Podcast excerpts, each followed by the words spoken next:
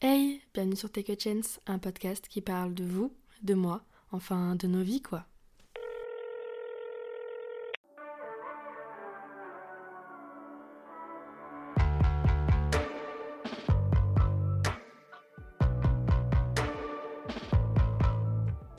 Hello tout le monde, j'espère que vous allez bien. On se retrouve aujourd'hui pour un nouvel épisode de podcast et on va parler d'un sujet que j'ai un petit peu abordé sur l'épisode précédent.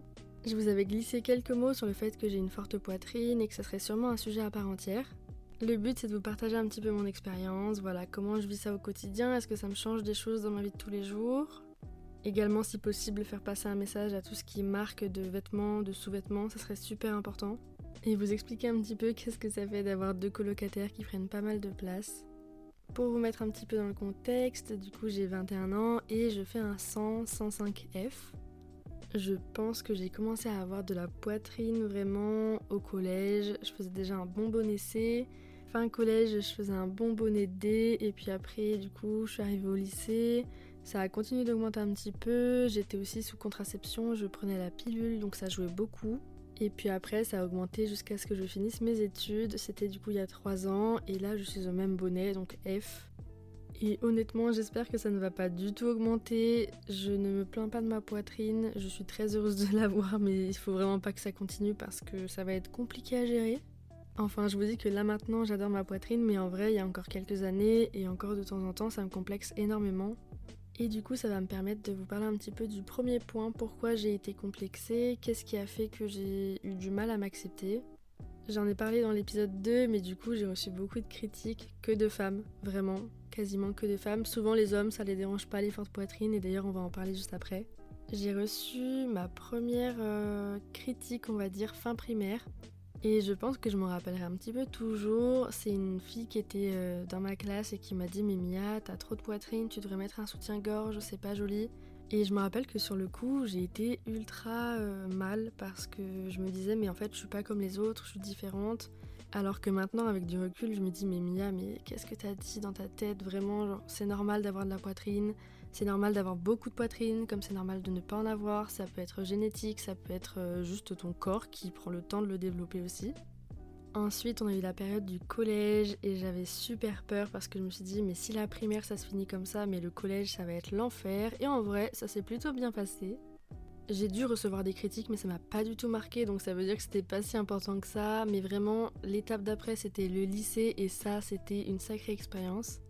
Pareil, je vous remets un petit peu dans le contexte. Euh, je sors du collège, ça s'est plutôt bien passé, mais je me dis que dans tous les cas, le lycée ça va être compliqué. Et en plus, je me mets une petite euh, difficulté supplémentaire.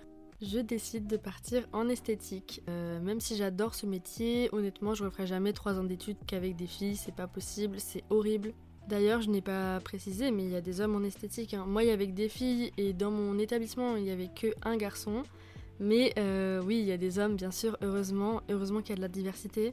Et c'est vrai qu'en maquillage, vous êtes beaucoup plus nombreux les hommes. Donc euh, voilà, en vrai, ça serait bien qu'il y ait plus d'hommes en esthétique. Vraiment, ça manque. Vous savez même pas à quel point. Si certains ont été en école d'esthétique ou encore dans des classes uniquement de filles, vous savez de quoi je parle, mais tout le monde se tire dessus. Ça peut aussi être un environnement propice au harcèlement, donc faut faire très attention quand on est que entre filles. Dans ma classe, il y a eu beaucoup de harcèlement, pas forcément sur moi, mais sur d'autres personnes que je connais. Donc voilà, c'était aussi le petit point prévention. Pour revenir à ma classe, on est environ 30 filles et c'est vrai que en esthétique, du coup, on fait beaucoup de soins corps, soins visage, épilation, etc. Et donc, on n'est pas forcément très habillé quand on fait ça. Ce qui en soi est normal et heureusement, sinon on ne pourrait pas travailler et pratiquer. Mais c'est vrai que j'ai déjà eu des regards ou des petits commentaires, on va dire un peu désobligeants sur ma poitrine et euh, ça fait jamais plaisir. Je tiens aussi à préciser que tous les commentaires que j'ai reçus de femmes, c'était toujours des femmes qui avaient des petites poitrines. Après, je vais pas parler pour elles et dire qu'elles étaient jalouses ou quoi, j'ai pas du tout cette prétention là, mais je pense qu'il y avait quelque chose d'assez mal placé derrière. Puis j'ai reçu beaucoup de commentaires de certaines filles en me disant Non, mais Mia, j'aimerais vraiment pas avoir ta poitrine, je suis bien contente d'avoir des petits seins. D'accord, dans tous les cas, t'auras pas ma poitrine puisque c'est la mienne, euh, donc euh, bah, tu ne l'auras jamais. Puis même, ça me viendrait jamais à l'esprit d'aller voir quelqu'un et de lui dire non mais vraiment tes cheveux, jamais je pourrais avoir ça, jamais je pourrais assumer. On peut vouloir euh, une petite poitrine plutôt qu'une grosse ou inversement, mais je pense qu'il y a des façons de le dire et encore une fois, je pense vraiment qu'il y a une manière de parler aux gens. J'ai beaucoup de filles qui m'ont dit non mais moi je suis trop franche, faut que je te dise les choses. Alors dire des choses qui vont blesser une personne, c'est pas être franc, c'est être méchant. C'est deux choses différentes. Je pense qu'il y a un petit manque euh, d'éducation chez certaines personnes, euh, je le dis en toute bienveillance. Quand tu dis quelque chose à quelqu'un et que tu sais profondément que ça va le blesser, c'est pas être franc, c'est vraiment être méchant.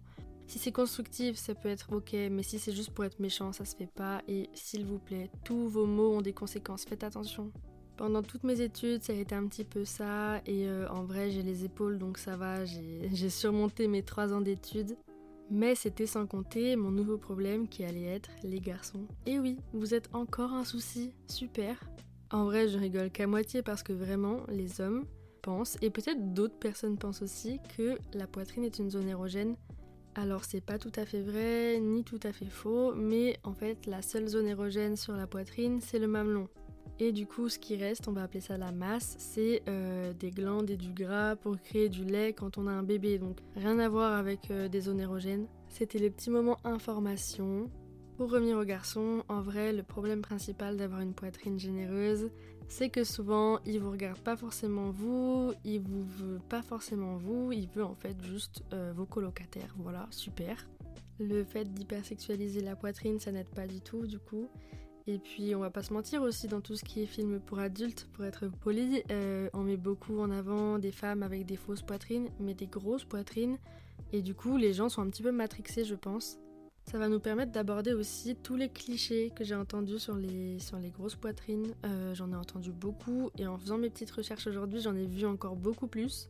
Alors, j'ai vu sur internet des personnes qui se posaient la question est-ce que on peut avoir le cancer du sein plus facilement si on a une grosse poitrine? Alors non, on est logé à la même enseigne là-dessus, on peut tous avoir un cancer du sein. D'ailleurs, je fais une petite prévention si vous avez mal quelque part au niveau de la poitrine ou même si vous avez peur, n'hésitez pas à aller vous faire dépister, c'est super important. Et oui, le cancer du sein, c'est toute l'année. C'est pas que en octobre, voilà, parce que je vois beaucoup de marques qui font des campagnes pour octobre rose, etc. Sauf que le cancer il est là toute l'année et que se faire dépister c'est pas compliqué, il suffit d'aller voir votre médecin donc n'hésitez pas et faites attention à vous. Également toutes les femmes qui se mettent en avant euh, sur les réseaux sociaux ou dans la télé-réalité parce que pour moi c'est l'exemple parfait, qui ont des énormes poitrines, qui sont toutes droites, bien galbées et tout. C'est pas du tout la réalité, c'est des prothèses donc vraiment ne vous comparez pas à ça. Moi, longtemps, j'ai eu du mal à accepter que ma poitrine, eh ben, elle subissait la gravité, c'est-à-dire que la peau s'est détendue un petit peu, ce qui est normal. C'est pas moche, c'est pas dégoûtant, c'est naturel, tout simplement. Puis, dernier petit cliché que je vais pouvoir établir, euh, on pense souvent que plus on est fin, moins on a de poitrine. Alors, euh, c'est faux. Il n'y a pas que ça qui rentre en compte pour la poitrine, il y a aussi la génétique, comment évolue ton corps, il y a aussi bien sûr l'alimentation, etc. Bien sûr que ça joue. Je connais plein de personnes qui sont très fines et qui ont beaucoup de poitrine, ou à l'inverse qui sont un peu plus rondes et qui n'ont pas du tout de poitrine. Moi, pour vous faire un petit comparatif, euh, je fais du coup du 105F, mais à côté je fais un 40-42. Et en vrai, j'ai quand même une poitrine assez forte par rapport à mon corps. Donc voilà, juste pour vous dire que vous n'êtes pas bizarre, vous n'êtes pas disproportionné, euh, tous les corps sont dans la nature et vraiment tout le monde est beau, voilà. Dites-vous que vous vous aimez un peu là. On a quand même une capacité immense à se dégrader à longueur de temps et comme je l'ai dit dans l'introduction, c'est vraiment super important de se dire des belles choses et d'arrêter de penser à nos complexes. Je sais que c'est compliqué, mais dites-vous des mots doux. C'est un petit exercice que je vous donne là. En faisant des recherches pour le podcast d'aujourd'hui, je suis tombée sur des articles euh, de médias assez connus sur Google qui titraient euh, La taille parfaite de poitrine c'est du 90 ou du 95C pour la France. Les Françaises parfaites sont comme ci, sont comme ça. Je comprends pas comment en 2023 on peut encore faire des articles comme ça. Alors les médias ne seront pas cités parce qu'en vrai ça sert à rien. Mais je trouve ça choquant vraiment. Et puis on se bat pour dire qu'il n'y a pas de standard, que tout le monde est beau, que toutes les poitrines sont belles pour qu'il y ait des médias qui viennent nous rabâcher des bêtises. Franchement, ne les écoutez pas. Et comme je vous ai dit, c'est vos colocataires pour la vie, donc euh, prenez soin d'eux vraiment. Après, si vous voulez changer de coloc, il n'y a pas de souci, il y a plein de méthodes. D'ailleurs, je voulais parler un petit peu de ça au niveau de comment perdre de la poitrine. Alors déjà, il y a l'alimentation et le sport. Je pense que c'est un petit peu classique, mais vraiment, ça marche bien. Et puis sinon, vous pouvez faire soit une réduction mammaire pour vraiment perdre du volume, ou un lifting mammaire pour euh, remonter en fait euh, la poitrine. Sachant que, si je dis pas de bêtises, Le lifting, c'est considéré comme de l'esthétique et donc euh, ce n'est pas du tout pris en charge par aucune euh, sécurité sociale ou quoi. Le dernier point qui est pour moi le plus important, ça serait parler des marques, que ce soit vêtements ou sous-vêtements. Euh, je trouve qu'il y a un gros problème dans ces industries au niveau des fortes poitrines. Déjà pour trouver sa taille en général c'est vraiment un défi. Tous les ans je me dis Mia, il va falloir que tu regardes un petit peu en avance pour les maillots de bain. Au niveau des sous-vêtements c'est pareil, alors j'ai la chance de travailler de temps en temps avec une marque qui m'envoie des, sous-vêtements à ma taille. Mais c'est pas le cas de tout le monde et je sais que c'est super compliqué de trouver une marque inclusive, pas trop chère et surtout qui est jolie. Parce qu'on peut en parler quand même des designs des maillots de bain pour les fortes poitrines. Hein. Franchement en général c'est vraiment pas beau, c'est du basique. Souvent aussi ça englobe totalement la poitrine, on voit plus rien. Limite ils font des petits t-shirts aussi des fois pour que ça cache. Ça ne nous aide pas du tout à nous mettre en valeur. Euh, moi j'ai trouvé certaines marques de maillots de bain qui sont vraiment bien. Et s'il y a des personnes qui ont envie d'en parler, euh, mon Instagram est ouvert aussi à ça. Sauf qu'une fois la marque trouvée, le deuxième problème s'impose et c'est le prix. En général, les prix d'un maillot de bain pour une forte poitrine, ça tourne entre 50 et 100 euros. C'est vraiment super cher. Euh, le dernier que j'ai acheté, j'ai acheté uniquement le haut, bien sûr. J'en ai eu pour 55 euros et il était en solde. Donc euh, je vous laisse imaginer sans la réduction, c'est un petit peu compliqué. Donc ça serait vraiment bien que les marques se disent que voilà, il y a des personnes qui sont jeunes, qui sont étudiantes ou qui n'ont pas de budget pour euh, mettre 50 euros dans un maillot de bain et qui aimeraient sûrement se baigner cet été. Et je peux entendre l'argument du fait que voilà, le coût de production est plus cher, il y a plus de tissus, etc. Mais c'est vrai que quand on a une forte poitrine, on se sent déjà un petit peu à part.